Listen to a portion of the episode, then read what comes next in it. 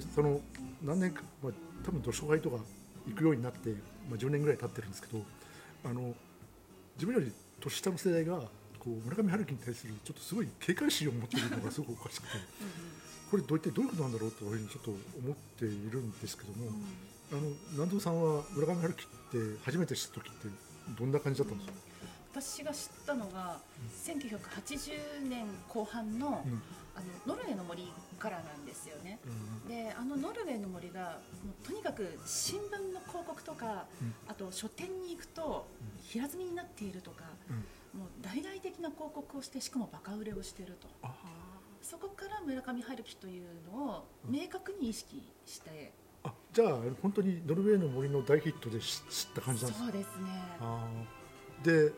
その後すぐ飛びついたとかそういうわけではないんですか？そういうわけではなかったんです。じゃあイメージ的にはこうなんだ流行作家とか？そう。最初はあもうあの流行の作家さん今でいう東野圭吾とか、うん。あとは伊坂幸太郎みたいな、うんうん。あの流行り物を書く人なのかなと思ってたんですけれどうん。あのさすがに宣伝も長くなってきたり情報が多くなってくるとあれこれ文学だったのあとー。知るようになってでしかもバカ売れしていてうん。文学でこれは敷居が高いんじゃないのかなあと思って。なるほど。あー敷居が高い。はい。あそっか。と思ってねおいそれと手に取れないかしらと思思ってたんですよね。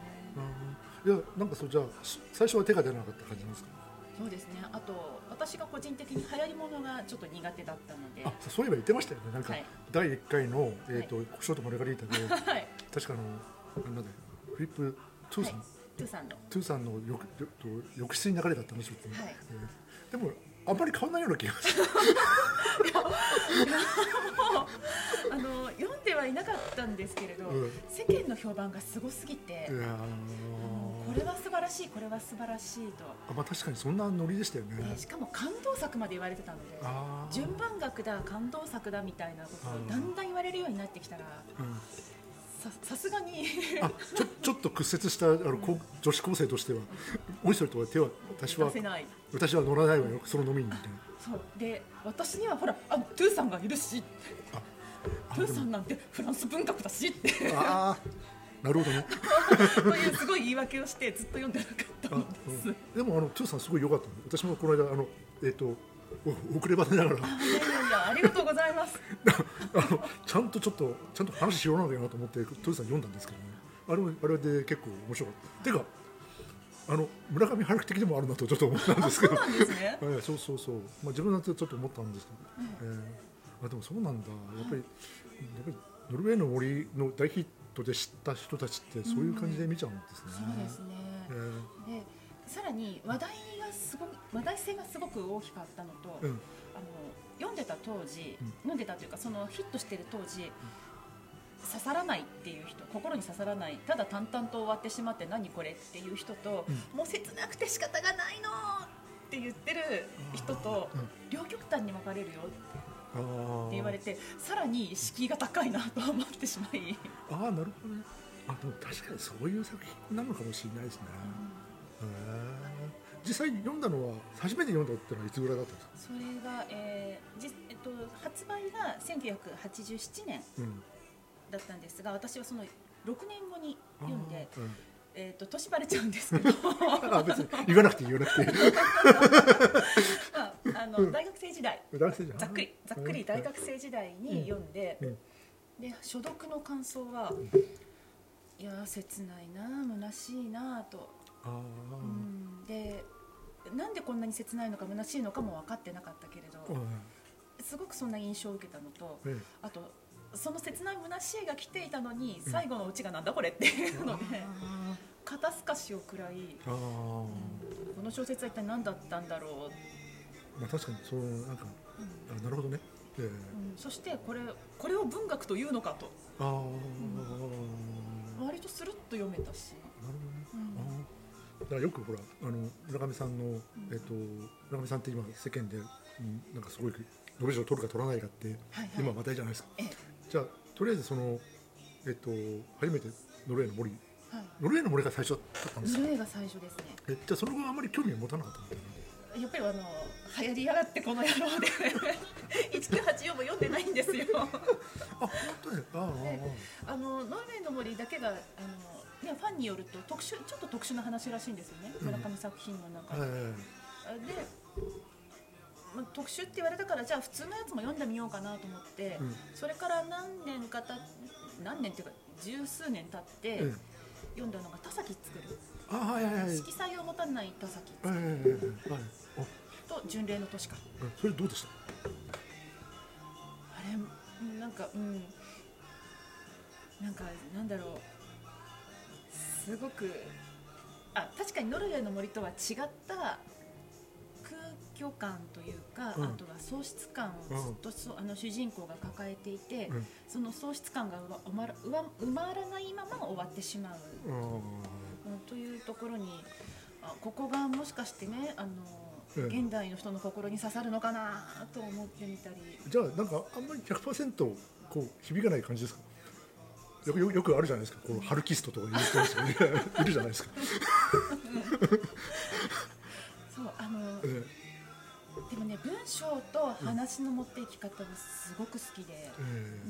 そうですよね。ええ。これはあのぐいぐい読んじゃうなと、ええ。私でも最近の作品の中では、うん。あの田崎作るの話は割と好きな方なんですけどね。あそうなんですまあ、もちろんボロクソにけなしてる人の気持ちも分かんなくはないんですけど。はい。えー、あなるほどね。えじゃあとりあえずちょっとあの先にあの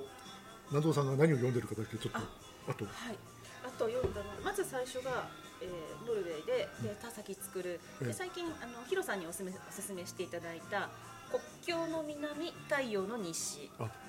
じゃあちょっとそれの感想もざっくりと。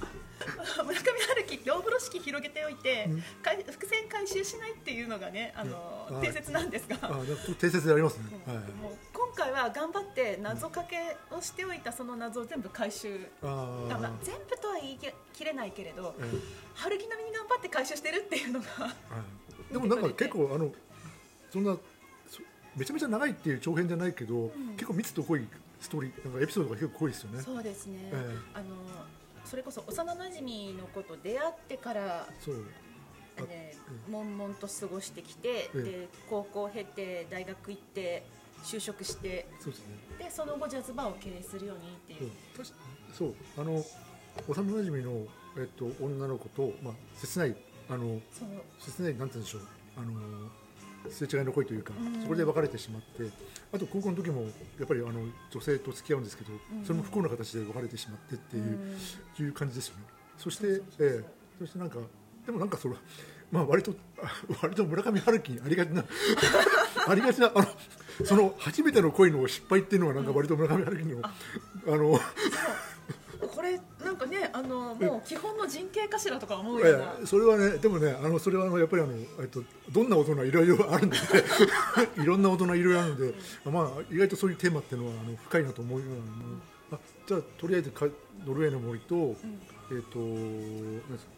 えっと国境の、は国境の南太陽の石い、えとあとは、えー最後に女のいない男たちこれ短編集ですね。あはいはいはいはい、ええ最近映画化されてる、はい。ドライブ・マイ・カー。えそうだねやってます、でもどうです？かでもどうです？その世界的にその人気ある村上さんの実力って何となくわかります？うん。あのノルウェーの森を読んだ時に、ええ。2回目読んだ時に、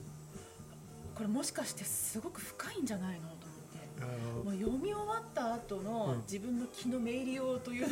考えると、いや本当ね1回目読むのと2回目は読むの2回目を大人になって読んでからだとうん。うん印象変わるんですよね。あの春樹キャラの女性キャラが一番多いのが、思わせぶり。毎回思わせぶり。ななんか謎というか、うん。秘密を抱えていて、うん。でそれを絶対明かさない。あでもったいつけるっていう。ー それがちょっとあのもうこれあの基本の人形だよねっていつも思う。あでも確かにもったいつけるってのはありますね、主人公でもたまにそういうところないですか？しうん。うん。あとそれから、ああそうですね。他にもいろいろそういうもたいつけるキャラクターって結構いますよね。うんうんうんうん。あのノルウェーの森とかだとたなんかその先輩渡さんでしたっけ、はい。うんえっとな長澤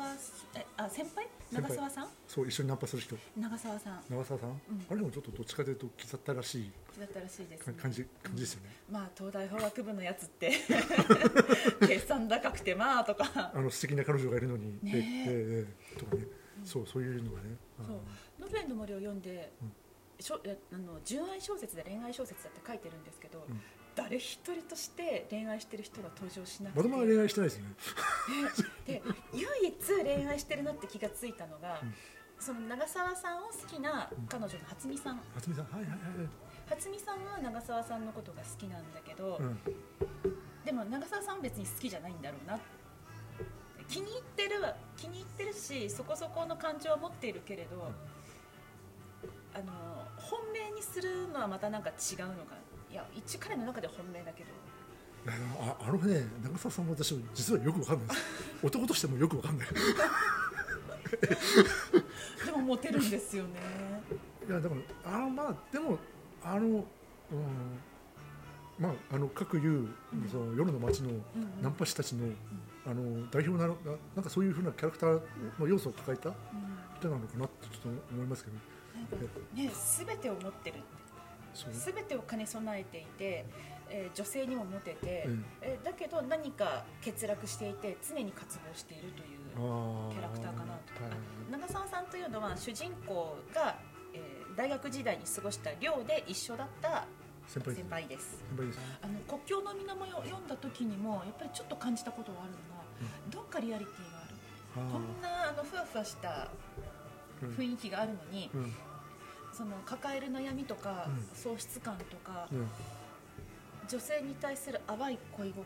うん。あのすごく昔綺麗な恋愛をしてそれがずっと今でも綺麗なまま残ってるとかうん。そんな思いとか、うん。あとその自分の好きな人とようやく結ばれるようなことになった時の、えー前儀ちょっとは変わったあの前儀前振り、あーあの国境の南の中はい、国境の南の中であちょっとすごい変態チックな。うん。あれも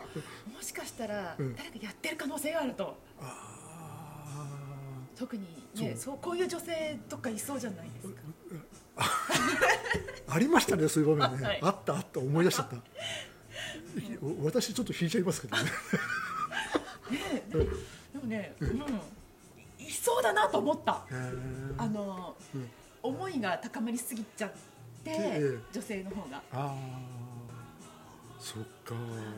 いや確かにね変態チックではあったけど「そうですね。あの詳しく読んでくださいって。なるほどね。でもなんかそういうのうまいです、そういうふうなそのずらし方がうまいですよね。そう。そういうあのひねくり方というかいう方がちょっとそういうのがあったけど実際自分もあの国境の南は、まあ、あの村上作品の中では割割とその、えっと、ベスト上位の方にあ入る方でてか 1, で1でもいいぐらいでも、あうん1か 2, 2ぐらいでもいいぐらいの作品ではあるんですけど、あなんか後半はねあの、本当シンプルな情熱っぽかったですもんね。ああそうですね。はい。であとはそのうん最近読んだその短編はどうでした？短編はあの所読2回読んだんですけど、うんうん。そのカンヌで、うん。えー受賞したと聞いた時に、うん。あじゃあ読んでみようかなと、ドライブ・マイ・カー、うん。でなんか読んでいって読んでいってなんか事件が起こりそうだなっていうところで、何も起きなかった。この肩透かし。あえもう終わっちゃうなって思った。あああなるほど。ちょっとその辺のねすらし方があの割とその特徴だけでもないですけど。そう特徴的でした、まあ、なんかまあ割と他の国の作家さんにもなくはないと思うんですけど。ええ。えでそれはねあの割とこの今回のその短編集はうん全編がそんな風、うん全編がそんな風って言ったら失礼だけど、えうん。私でも結構キノとか好きです。あはいあの読書メーターでも昨日好きな方、ええ。結構いますね。昨日は良かったっていう。うん昨日はねなかなかねまあ味はあの人らしいなと思いますよね。ああのそう村上さんらしいなと思いますよねも知らない方に昨日というのはその短編集で、あの自分の奥さんがうん。他の男性とベッドインをしているのを会社の同僚じゃないですか。そう会社の同僚。それそれを目撃してしまって、ドアをそっと閉め、逃げてしまうという。あまあ、本当出張から帰ってきて一日早くたまたま出張から帰ってきて「ただいま」ってドアを開けたら、真っ最中ででそこですっとドアを閉めて出張カバンをまた持って旅行カバンをまた持ってスーッと逃げて自分あの自分のおばさんの家に行ってしまうという。あーでそしてなんか、うんと奥さんと別れてバーバーを開くんですよね。そうそう青山にバーを開く、っていう感じですね。そのバーがちょっとまた独特で。うん。あのこれはね、えー、とドライブ・マイ・カーにどうつながっていくのかはわからないんですけど、うん。なんかいろいろなんかそれどれ前からってすごい長い映画らしいですね、3時間あるんですよね、えー、だからなんかまあいろいろその辺を盛り込んだらしいんですけど、えーまあちょっと、まあ、いずれは見ようかと思ってますけど、ね私もあの配信されたら見ようかなと、まだねなかなか上映してる感があるなからなかしいですが。なかなか忙しくてなかなか本読むのに忙しくてなかなかそこ映画までなかなか手が回らないですけどね、え本当によくできたあのよくまあ映画3時間もできたなと、うん。短編2つ。ーでもね私前映画化されたあのノルウェーの森とはい。あのバーニングってあの長尾長尾役っていう短編集を映画化したあの韓国の、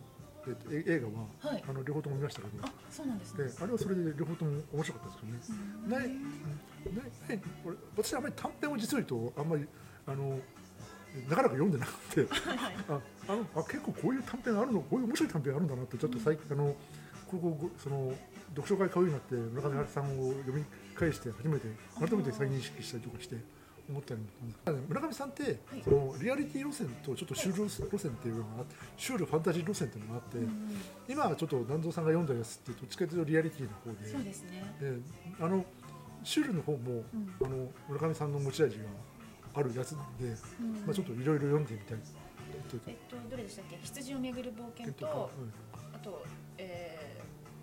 世界のワイルドワールド世界の割とハードワ割とワンダーランドとかあと、まあ、最近だと海辺のカフカとかああカフカ。あとあと、まあ、世間の評判高いのはあの、えっと、ネゼマキドリクロノクロノクリスとか1984とか、まはい。あ、最近だともちろん騎士団長殺しもどっちかというとシュールな方に入るのかな。じゃあ私めいろいろお話しいたしましたが、うん。ヒロさんはどの辺から村上春樹と知り合い知り合い？村上春樹に、うん、知られたきっかけですか？はい、高校卒業か大学入るぐらいの際の時のにうん、1973年のピンボールっていうのが出て、うん。それが最初だったんですよ。それを読んで、でまあちょっと非常にあのポップで面白い作家さんが出たんだなってちょっと思ったんですね、うんうん。えー。でその後に「羊をめぐる暴言」が出てそれも読んでて、あなかなか面白い作家さんだと、うんあのまあ、読みやすくて、うん。楽しい作家さんだということで自分はその後にちょっとそれを出た後に風の、えー、と風の歌を聴きを読んでるからうんうんまあ、だからそんな感じですよね。だからまあ、どっちかというとあのあのなんていうの大作家というよりも あのアメリカ文学の影響を受けた作家さんだなっていうのはちょっとその辺は分かったんですよ。まあ、うんまあ普通にあのもうえっとち中学高校の間でフェッツジェラルドのあのギャツビーさんとかそういうもうちゃんとあの当然あのいわゆる課題図書的にあの読むべき本みたいなあの有名な本として当然あったから。あーその当時のね、ええ、あとはそう、えっと、長いお別れとかロンググッドとかそういうのもあの当然チャンドラチャンドラーとかももうあのその辺あのやっぱりちょっといわゆるこうかっこつけたいあの知的にかあのかっこつけたいあの、えっと、文学としてねー、うんうん。ジャンルのあの本としてあの大人が進める本として、まあ、やっぱりあって、まうん。あ、そういうのちょっと、まあ、ちょっとずつそういうのを読んでたわけで、あそうそうサリンジャーのライ麦か。ライ麦ライ麦畑で捕まえとかも、はい。当然その高校時代に読んでてあとまあアメリカ文学っていうとあのカップルズとかの あの第1回のでこのキャストでもちょっと話題にしました、あのえっとカップルズとかそういうのがあってアップダイクのカップルズとかちょっと読んでたもんですから、まあ、アメリカ文学はそれなりに、まあ、あってと、うん。だから当然その後にこう1970年ピンボールとか出てきて、まあ、あのそういうも文学で影響を受けたライトなあの非常に読みやすいあのしかもちょっと、うんし親近感がある、うん。まああのまあ、変な話ですけどですけどもあのどちらかというとそれまでの文学ってあのあの日本文学ってちょっと重たかったわけですよ。そうですね。例えばあの第1回のこのポッドキャストに作りましたけど 三島由紀夫さんとか、あのまあ、あとはまた当然その切腹とかそういう事件もあったしはい。やっぱりあの1907まああのあれですね。あのノルウェーの森も書いてありましたあの学生運動とかのはい。あとはそれは、うん、もうありましたよ日本赤軍の事件とかもそういうのがあって、うんうんうんまあ、騒然として70年代の初めって結構騒然としてたんですね。うん。そういう余波が結構あってうん。で当然そのそれもやっぱりベトナム戦争とかそういうのもああまあそういうのもありましたし、うんまあ、それも終わってだちょうど一息ついたのが大体70年代終わりから80年代初めはい。でやっとそういう時にあのやっぱりその、えっと、社会の関わりよりもやっとそのちょっと個人的なうん。あの問題というかあのちょっと優先できる余裕がまあ、どちらかというとあの私のようにあの、えっと、バカップリに憧れる高校生がまあ幅置きがした時にそう個々人の問題をね、ええ。もっとクローズアップして。なかなかでもあバカップリをちょっと憧れてる割にはなかなかそううまくいかないなっていう時に、まあ、ちょっとその、まあ、あの時にちょうどその、えっと、スポットなんて言うんでしょうあの物質的には豊かだけど,、まあ、だけど、まあ、なんてかっこいい小説としてねあのちょっと村上さんの作品が、あなんとなくお面白いなというふうに形でちょっとハマったんですよ。であとまたあのあの人のエッセイもちょっとまた独特のものがあって、まあ、ちょっとそれが面白いっていうふうに言ってる友達もちょっと当時いましたですね。うんうん。まあそういう感じで思ったから。そうただあんまりさっきさっき謎さんが言ったような大作家とかそういうイメージは実は全くなくて、そこが意外なんですよね、えーだからあのむしろ親しみやすいあの読みやすい作家さんっていうふうなイメージしか自分の中にはなくて、へええーえ。ーただそのなんて言ったでしょう。あの自分はそんなにあの短編集とかそれほど読むほどのめり込んではいなかったんですけど、まあ、どちらかというとエッセイをこうライトに雑誌に掲載されてるエッセイを読んでて、まあ、またあ村上さんがちょっとまた変なこと言ってるなみたいなことしかあのいう印象しかなかったんですけど、ただその、えっと、その重たい文学がまず、まあ、まあ と文学がちょっと重たかった部分があったんで、そういったちょっとああまりそういったところがし親しんでない、だけどもちょっとあの真面目に勉強ができるっていうようなうん。タイプの人って、まあ、結構いるじゃないですか、はいはい。えーあのちょっと,、えっとなんて言うんでしょう。クラスのね。クラスの例えばまあ司馬遼太郎とかあの あの普段だったらそういうこう読むそういうふうな感じのことを読むような感じの人たちですよ、あとは人情話的なもの、はいはい。そういうのを読むようなあのミステリーとかそういうのを読むような子たちが、まうんあ、突然ちょっとあの高校大学ぐらいの時に、まあ、例えば自分がこう友達ちょっと話してた村上春樹のことを言った時にこの間はい話してた村上春樹って結構面白いね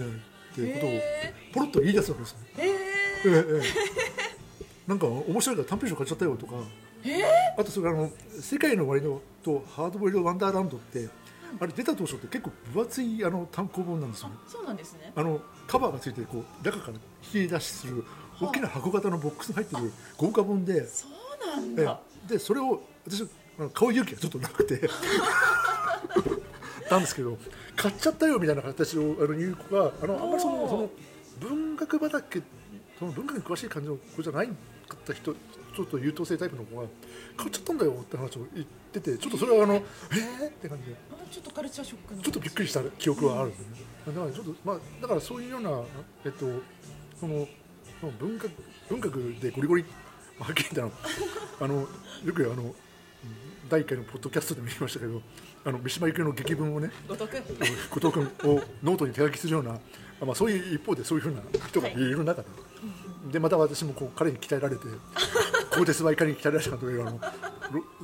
旧ソ連のね、あのこうプロパプロパガンダ文学なのかな、まあ、よ読まされたみみんなというのはですね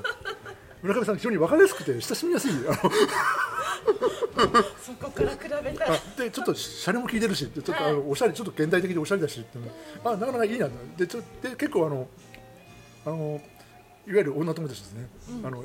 アニエルノでいうところの私はちょっとそのそういう女性の暇つぶし用品だったわけですけども。そういう人たちもちょっとまああのまあそういう人たちも三島も読むけど、ちょっと今時流行ってる今時ちょっと分かりやすいあの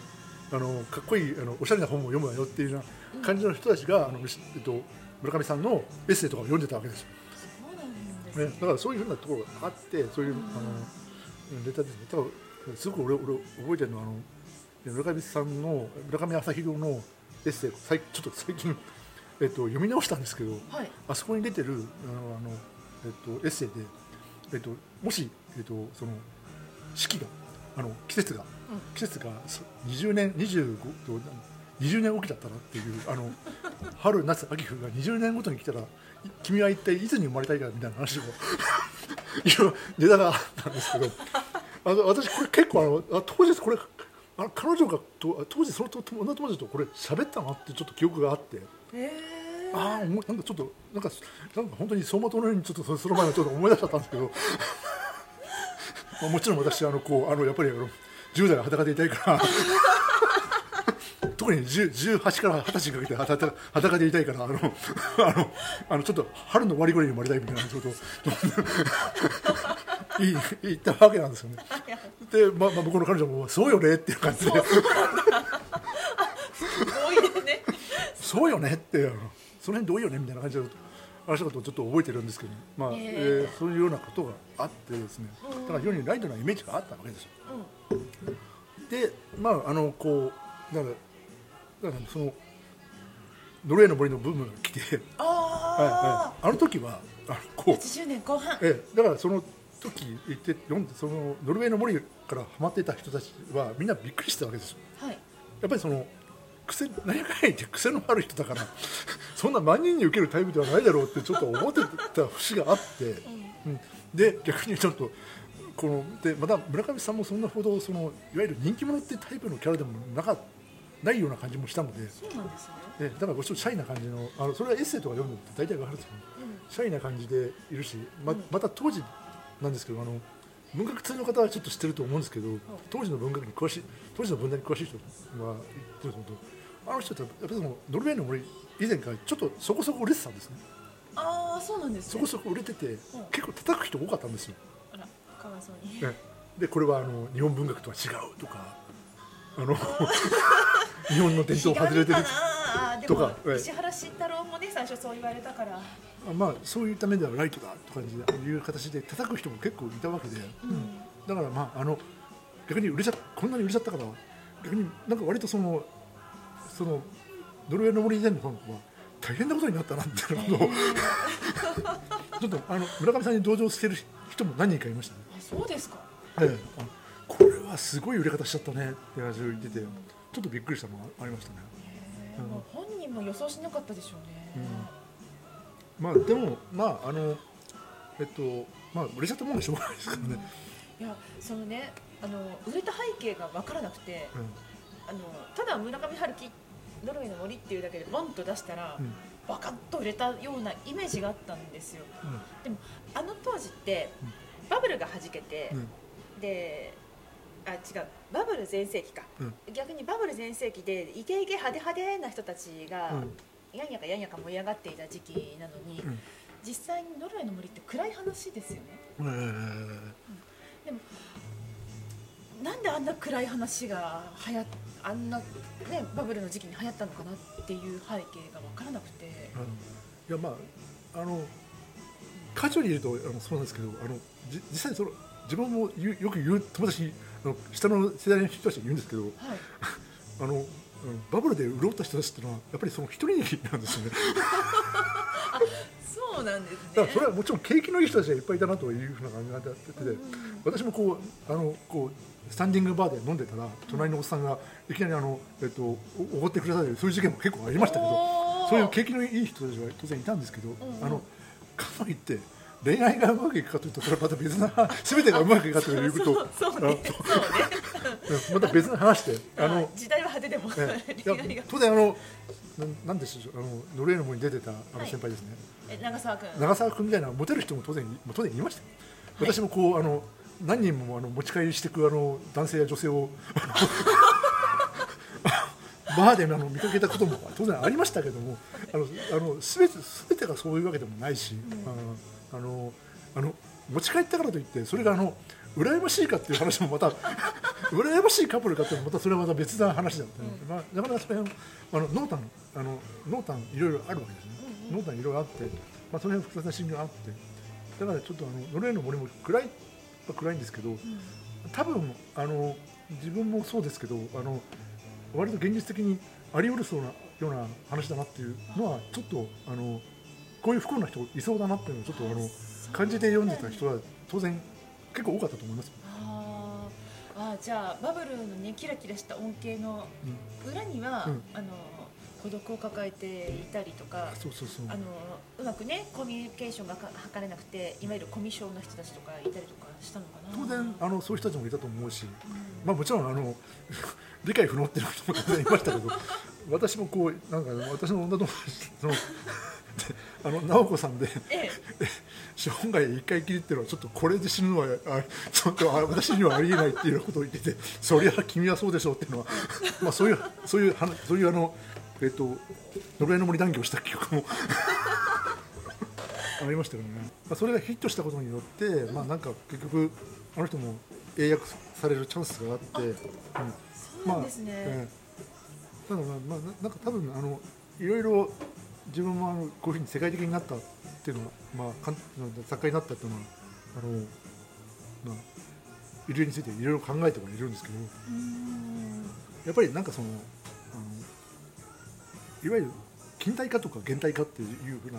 まあ、ちょっと大きなくくりで言うとやっぱりそのあのどこの国もあの村上春樹世界なわけですよ。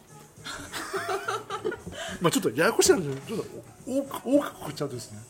だから主人公はこうあのあの辺の主人公でロックも聴くしジャズも聴くし、クラシックも聴くじゃないですか。はい。であと料理もするし、あは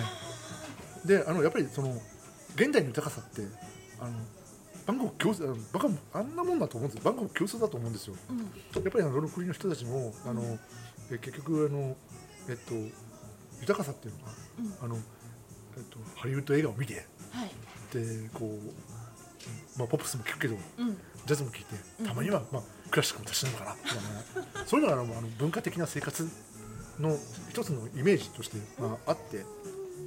うん、多分あの、うん、だからまあそういった面であのいろんな国の人たちがやっぱりこう読んでて共感する。でまた当然あの人もちょっとううまいのはやっぱりあのうまいって言い方はちょっと語弊がありますけどやっぱり初めての恋の失敗っていうのはやっぱり あのどん誰でもある。誰でも誰でもあるせ経験だと思うんですよね、まあまあかあのなんですかあの国境の南太陽の西のあの初めての恋が、あれがあれがどうかっていうのはちょっとまた微妙な問題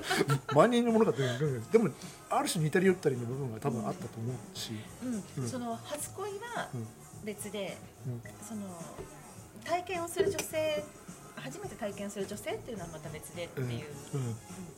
そういうくくりが違いますよね。国は違うけど、まあ、でもあのそういったの、まあ、憧れに、まあ、片思いにしても何にしてもいろいろあるわけじゃないですか、うんまあ、あのそういったのあのそういった問題っていうのは割とその辺もやっぱり万国共通だと、思っててうんまあ、それがちょっとあの多分世界的な読者を特に世代を超えてねうん。どの世代だって初恋の痛手は大きくものノーベル文学賞を取る取らないっていう、はいはい。なったきっかけっていうのが、あの多分あのノルウェーの森をきっかけに、まあ、ちょっと世界、まあ、あのアメリカあたりであの英語に翻訳されて、多分あのいろいろその評価をじわじわと得て、で結局そのノーベル文学賞、まあ、当然、まあ、世界でも、まあ、売れてたっていうのは売れていったっていうのもあるんですけどあのノーベル文学賞のあのブックメーカーが出したノーベル文学賞の予想オッズはい。あれで村上さんがあのだんだんと上位に上がってきてうんうん。でそれであの多分あのノーベル文学賞の発表の時期になってくると、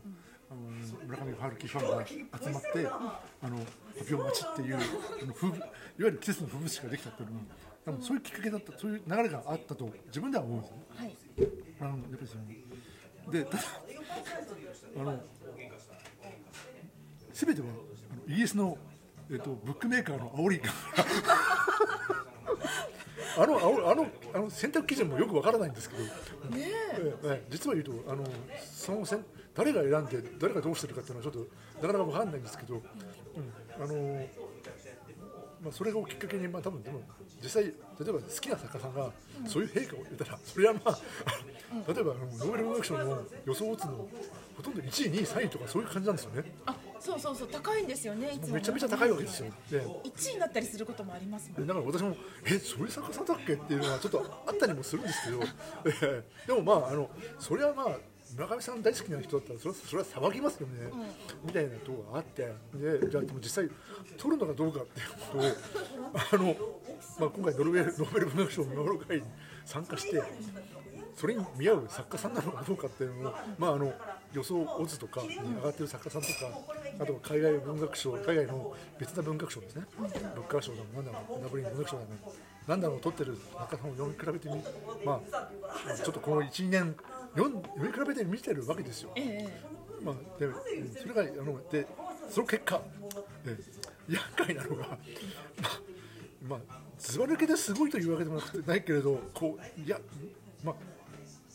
なかなかいけてるところもあるっていうところがあって そう。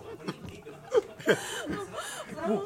そう。なんか100%なんていうんだこう。これこれをけなしてもう全然ゼロですよねっていう感じでもないっていうところがまた微妙でして、まあ、この辺あの確かにブブックメーカーも当然そういうあのコンサルタント、まあ、文学に詳しい人たちが当然やってると思うんですけど、まあ、確かにあその狙い目は悪くないなという部分も確かにあってですね、ええ。自分もちょっとあのあの読んでて困ったなという部分。が あるわけでね世界に広げると、まあ、いろんなライバルがいることは確かなんですよ。あのブックメーカーの選出の なんで村上さんを上位にするのかなっていうのはちょっと分かんない部分もあって。えーとえいや確かに世界で売れてるのは確かだけどどういう基準で選んでるんだろうっていうのがちょっとすごく分かんなくて、まあ、もちろんあのそれを信じてねあのこう取れるかもしれないって言っているファンの皆さんにはあの私は何を言ってるんだっていうのが分かるかもしれないんだけどまああの、まあ、その辺もね、まあのまあ、100%ありないとは言い切れないところがちょっとまあ微妙なところっていうのが、まあ、私の正直な感想で、うんちょっと申し訳ないんですけど、うんもう一つちょっとあの、うんあのマイナス情報ではあるんですけど、あのノーベル文学賞って、あの過去のその受賞作家さんのを見てると、あのこうざっと見るとここ数年ですね、英米文学に冷たいっていうことがなんとなく分かるんですよ。あのまあ、この間とグルナさんって、まあ、あのアフリカの作家さんに、まあ、一応英語圏の人ですけど、えあの英国とかアメリカ在住で撮ってる人ってどっちかというとあの暴流な人が多いんですよね。例えばあのアメリカだとあの、えっとまあ、これでグルックさんっていう詩人の方が撮ってましたけど、えその前はあの、えっと音楽家のあボブ・ディランボブ・ディランボブ・ディランはいはいボブ・ディランのその前はボブ・ディランなわけですね。うんボブ・ディランはっきり言って音音楽家なんです詩人でもない。だけどああのあのアメリカ文学はそれなりにあの人数いますからね。え それなりにあの層が厚いですから。その中で音楽家を選んじゃったってことです。えまあもちろんあのボブ・ディランの詩人として評価が高いというのは当然あるんですけど、でまあイギリスでというと、まあ風尾石黒とか、あとはあのえっとハルド・ピンター、ドリス・レッシングっていう人がいるんですけど、まああのあのまあ、和尾石黒さんは当然日本系日本日系の移民の人だし、あとはドリス・レッシングあの植民地からあ叩き上げの人で、あの本当にこう、えっと在野から書いてる人っていう形で飛び出した人で、あの結構そういうなんていうの本流じゃなくてでハルド・ピンターさんっていうのは劇作家でシュールな劇を書く人で、まあ、日本でもこうあの演劇界ではちょっと知られた作家さんらしいんですけど、でそのでその方がですね、あの、うんと、受賞はしたんですけど、ねえっとちょっと変わったあの事件がありまして。はい。あのえ授賞式のあの授賞式当然あるじゃないですか。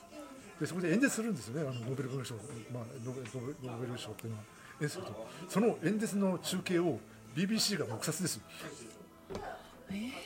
BBC 放送があの結局あの報道しなかったっていう事件がありまして、でどうしてかというとあの人ゴリゴリの、えっと、ヒューマニストというか人権主義者で 人道主義者であの英米の戦争が絡む政策っていうのをケチョンケチョンにあの批判してるんですよ。であの当時その2015年で確か取った取ったから確かあのえっとえっとイラク戦争あって例のあのえっとえ大量破壊兵器が結構見つからなかったとかいう事件があったんですよ、まあそういうことがあって、まあ、あの当時はそれがあのあ明らかな時に真っ赤っかり受賞したんですけどもうそれでもってケチョンケチョンにもう何をやってるんだ人がいっぱい死んだんだぞっていうようなことを、ね、言ってるわけなんですよ。本当だ人道主義者だ ケチョンケチョンにやっててだからまあそういう人があのまあなんていうの、まあ、よくわからないんですけどあのえっと多分そのスウェーデンという北欧の立場から見見て、見ると世界観というのはあのやっぱり英米によってこういろいろ世界が既存してるっていうふうな見方も当然あるのかもしれないし、まあ、それはよくわかんないですけどまあ、簡単に、まあ、自分が言いたいのは結局英米で人気だからと思って、えっと、俺俺たちの賞を取れると思うなよっていう メッセージをすごく感じる。わ追加べがあるの？そういうメッセージをちょっとなんとなく私は感じなく感じなくもないと。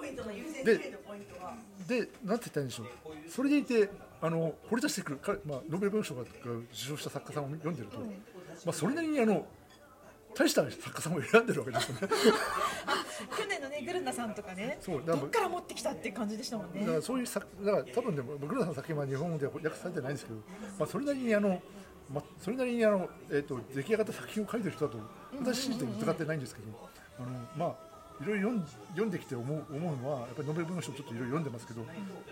やっぱりそれえ選ばれた人はそれなりにすげえなと、いうふうに思ってて、思ってて。だからちょっとあのそこにあの村上さんが入るってなってくると、うん。まあそあの両方なんて言うんだ村上さんが入るとかなってくると、まあもちろん選ばれても不思議はないんだけど、あのなんかそのえっとプラスアルファどういう理由をつけて、まあ、もし選ばれるとしたらどういう理由をつけて選ぶんだろうっていうのは逆にそっちの方に興味が実はああってですね。いや私もねそこ考えたんですよ、もうどうしたら村上春樹はノーベル文学賞を今のじ状態で取れるんだろうかと。こんなライバルの多い中でね、ねただねあの思ったのはあのなんかちょっとエルサレム賞だったかな、はい。あのえっと、壁と卵っていう話があったじゃないですか、うん。っていうそういう、えっと、有名なあの、えっとえー講演があって、講演というかスピーチがあってそこであの私は卵の案に作る、えー壁というのはシステムである、卵というのは個人である、壁に当たったら、えっと、人には守りもないと。割れてしまう。でも私はその個人の側に立つっていういう遠曲な形で、まあ、人道主義のところを言ったんですけど、ハロルド・ピンターさんの演説読むとそれじゃぬるいかなってちょっと。ええもうちょっと旗色鮮明に出してもいいのにっていう、というふうになんかちょっと思ったりもしてですね、ええうんもうなんかそういうふうなことを思いながら、うん、いたりをして。だからだからでもその辺りになってくるともはやもうスウェーデンの人のにインタビューするしかないなっていうてかどっかしてほしいですよね。あの村上春樹好きですか？とか聞きたいですね。うん、なんか本当ですよ、あのこうあの向こうの本屋さんに、あの無人カメラでいいから置いといて、村上春樹さんをどう思うかっていうことをちょっと壁にそのカメラに向かってみんな読者がトークしてくれっていう、それでちょっと推測したいぐらいのだからその取れる取れないっていう話ってなってくると、あのまあ変な話ですけど、もう村上さんってもはやもう実を言うと、もう現時点でもうすごいから。うんまあ、それはそれでいいんじゃないのかという部分が自分の中にもあって、ええまあ、あってですね、もう金字塔が立ってるからうん。実際これでこれほど読まれてる作家さんは当然いないし、いない、うん。いないいないし、間違いなく。そう確かね翻訳ノルウェーの森って確かに翻訳してる言語っていうのは確かに聖書に続いてっていうそういうランキングがあって。そんなに。そういうランクがあってその中でもかなり上位の方だと思うんですよノルウェーの森って。確かそうだったと思うんですよ、ええだからあのと他なんかいいわゆるその現代文学では割とすごい上位の方だと思うんですよ、すごい生きてる作家さんの中では、だからそういうのを踏まえるともういいそんなふうにそのあのノーベル文学賞のにね 集まってワイワイっていう感じでももうやんなくてもいい。もうすでに完成されてるって自分では思ってて、でも自分の場合はもうもうあまあえっとこいつなんですけどももう次回作ですよ。もうた頼むからの違い面あまあ白いやつ出してくださいって。まあ大概まあマラソンもするしかなり丈夫だし長生きしてくれると思ってはいるんですけど、長生きしてるしまた優れ優れた作品書いてくれると思うんですけど、あのあまあちょっと自分の中では次の作作品にを読みたいなっていうそういう気持ちだけですよ。だからあのノーベル文学賞を取るか取らないかの次の作品を期待してる。そしてまたあのこいつなんですけどあのいろいろあの雑談のネタにさせてほしい。ええ、もうそれだけですね。あとはねあの村上春樹どうやったらノーベル文学賞取れるかな？あのもうそれは次の作品。あ次か。でもねなんかねその辺あのいやなんとなくわかるんだけどあのなんとなくこういうのあるじゃないですか。マルケス的とかバズルガル・ヨサ的とか。あとはあのトがどっかにあるんですアジねアでいうと爆言とかあるじゃあないですかでちょっとよちょっとずつかじったかじったものから言わせるとあこういうのが受けるのかなっていうのはちょっとなんとなく分かんなくないけどでもねあのそういうのに染まってほしくないかなっていう気持ちも確かにあってそれを言っちゃうと村上作品ってなくなっちゃうんだよねっていうのが、ね、ありますよね。このちょっとライトのところがいいいいんですよ。その、うんちょっとヘビーすぎないところがいいんですよ、なんかそのノーベル文学賞とするとがっかりする村上春樹ファンっていう、そういうあの映像の風物詩ができちゃってるね10月の風物詩ですよね。ええああれは実際言うとあんまり良くないなと自分は思っててはいそういう色物としてノーベル文学賞を取っちゃってる部分があるじゃないですか、もうノーベル文学賞を取った作品もすごいし、まああのえっとこれなんだけどあの取れてなくても取ってなくてもすごい作家さんがいっぱいいましたしええそういうのも含めてあのえっとなんだノーベル文学賞が何かとかいうあのノーベル文学賞を選ぶ人たちのえっと、傾向とは何かとかあ 本当はそういうことを見た上で、あの取れそうですというようなことをてかねあそうそうあのうんはっきり言うとあのノーベル文学賞ってスウェーデンのローカルな賞ですからね。そう あのすごいあのみんなすごい文学賞とか、えっと、すごい文学賞だっていうふうにみんな思ってるかもしれないけど決めてるのはスウェーデンの人たちだけですから、ええあのすもうスウェーデンって人口日本よりかはもうずぐっと少ないじゃないですか、ええそういう人たちが決めてるだけで、まあ、なんとなくあの歴史も長いしあのあのすごい作家さが取ってるから権威がありますけどあの、権威もあるように思いますけど別にあの我々が決めたって言うしょうがない